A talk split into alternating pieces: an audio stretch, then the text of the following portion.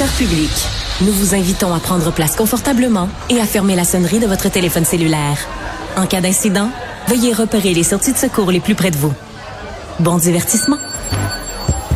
Un, deux, un, deux. OK, c'est bon, on peut y aller. Sophie Durocher. Elle met en scène les arts, la culture et la société pour vous offrir la meilleure représentation radio. Sophie Durocher. Tout un spectacle radiophonique. Bonjour tout le monde, j'espère que vous allez bien. Vous le savez, récemment, le gouvernement a fait sa mise à jour économique et caché un petit peu, dans un petit paragraphe caché parmi la mise à jour, ben, il y avait une mention de la sous-scolarisation des garçons au Québec. Ça a suscité beaucoup d'interrogations de la part de mon collègue Mario Dumont dans une excellente chronique dans le Journal de Montréal, Journal de Québec, mais ça a aussi beaucoup touché euh, mon collègue chroniqueur et humoriste Jean-François Barry. Bonjour Jean-François. Allô Sophie, ben en fait ça devrait tous nous toucher. Hein. Absolument, je suis entièrement d'accord avec toi. Euh, quand on voit, écoute, les chiffres sont absolument terribles. Il y a seulement 69% des garçons qui obtiennent leur diplôme secondaire dans les délais prévus et seulement 41% des diplômés au Québec sont des gars. C'est la plus faible proportion de tout le Canada, nous dit Mario. Ça fait extrêmement peur. Et euh, si c'était des filles qui étaient sous-scolarisées, ben on aurait le droit à plein de hein, grimpage dans les rideaux. Comment ça se fait que quand c'est les gars, euh, ça suscite moins l'indignation? On n'en parle pas. En fait, on n'en parle juste pas. là, c'est parce que Mario a soulevé ça dans une petite ligne euh, dans le rapport de, Girard, parce que sinon, on n'en aurait pas parlé. Mais hey, moi, je pensais que 69% c'était le nombre de gars qui allaient chercher un bac c'est 69% qui vont chercher un diplôme de secondaire 5. Oui, ah oui c'est ça, secondaire 5, oui, pardon. oui. Non, mais c'est capoté, là. Ça veut dire deux gars sur trois, donc, qui ne terminent pas leur secondaire. Euh, pourquoi on n'en parle pas? C'est toujours délicat, puis Mario l'a dit dans, son, dans son papier, puis c'est très bien dit, parce que là, présentement, il y a 185 000 femmes inscrites à l'université pour 128 000 hommes. C'est quand même un écart de 60 000. C'est énorme. Et le but de cette chronique-là de Mario et le but de mon intervention, c'est pas de faire en sorte qu'il y ait moins de femmes. Là. Mais non. C'est de faire en sorte qu'il y ait plus de gars. Mais c'est toujours délicat lorsqu'on on, aborde ces, ces, ces affaires-là.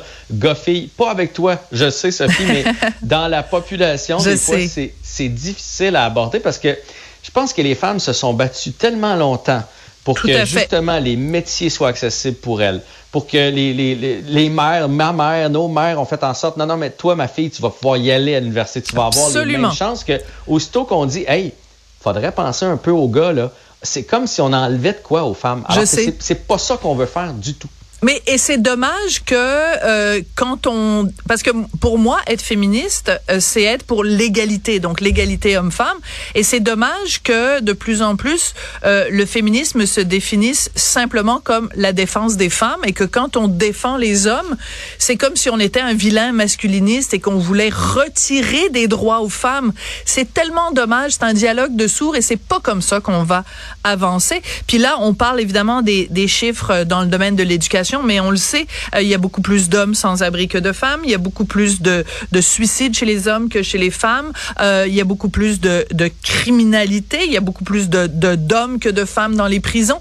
Donc, il y a toutes sortes d'indicateurs sociaux qui font en sorte que il y a des problématiques euh, propres aux hommes ou plus présentes chez les hommes, ben occupons-nous-en. Ça n'enlève rien aux femmes. Au contraire, on veut s'occuper de tout le monde.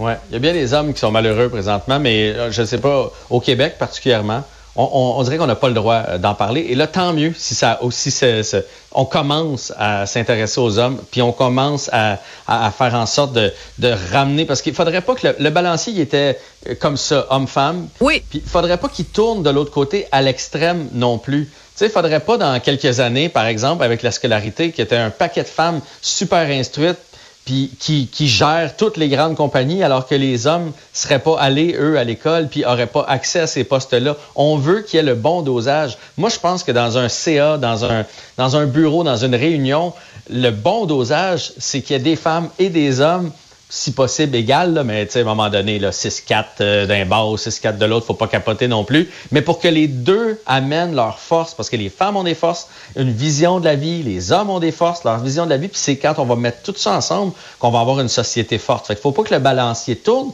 Puis quand je vois des chiffres comme ça, moi j'ai l'impression qu'il est en train de tourner. Puis tu sais, j'ai des enfants, tu sais, Sophie, 18 ans mon garçon, 20 ans pour ma fille. Alors évidemment, quand on a des enfants de cet âge-là, on côtoie qui? Des parents qui ont des enfants de entre 16 et 21. Parce que là, tu te tiens avec des, des, gens qui ont des enfants de ton âge. Parce Absolument. Que tu euh, bon.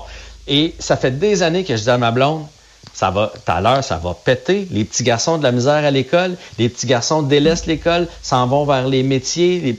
on entend, j'entendais que ça par mes amis. Ah, mon gars, c'est pas facile. Hey, ma fille, elle, tout va bien. Elle tripe à l'école, des bonnes notes. Mm. Ah, mon gars, c'est pas facile. Il est turbulent, TDAH. Ils ont toutes 56 000 patentes. Et je me disais, mais tantôt, le balancier, la roue, va tourner à l'inverse. Mm. Puis quand tu réalises a 69 des petits, des petits garçons seulement qui ont leur diplôme, ça veut dire qu'il y en a 31 qu'on perd. Absolument. Donc, tôt, là, on les perd tôt. Et, euh, et, on dit bon qu'on n'en on en parle pas. En fait, on en parle peu. Et il y a, par exemple, je pense, euh, euh, euh, au, euh, à Égide Royer, qui est un spécialiste de l'éducation, qui lui écrit là-dessus, donne des conférences là-dessus, fait des études là-dessus. Moi, je me suis fait un devoir au cours des dernières années de souvent, souvent donner la parole à Égide Royer. Et, et lui ne s'explique pas non plus pourquoi, quand on parle de euh, cette sous-scolarisation, cette sous-réussite des garçons, pourquoi euh, ça, ça, ça suscite si peu d'indignation. Donc, j'étais très contente que Mario en parle ce matin. je suis très contente que tu en parles toi aussi dans ta chronique. Et puis, ben, bonne chance à tout le monde. Moi, je pense qu'une société équilibrée, c'est une société où euh, tout le monde a l'opportunité, la chance de faire ce qu'il veut et ce qui l'intéresse dans la vie, qu'on mette pas de, de, bâton dans les roues à qui que ce soit, puis qu'on encourage tout le monde à remplir son plein potentiel. Merci beaucoup, Jean-François Barry.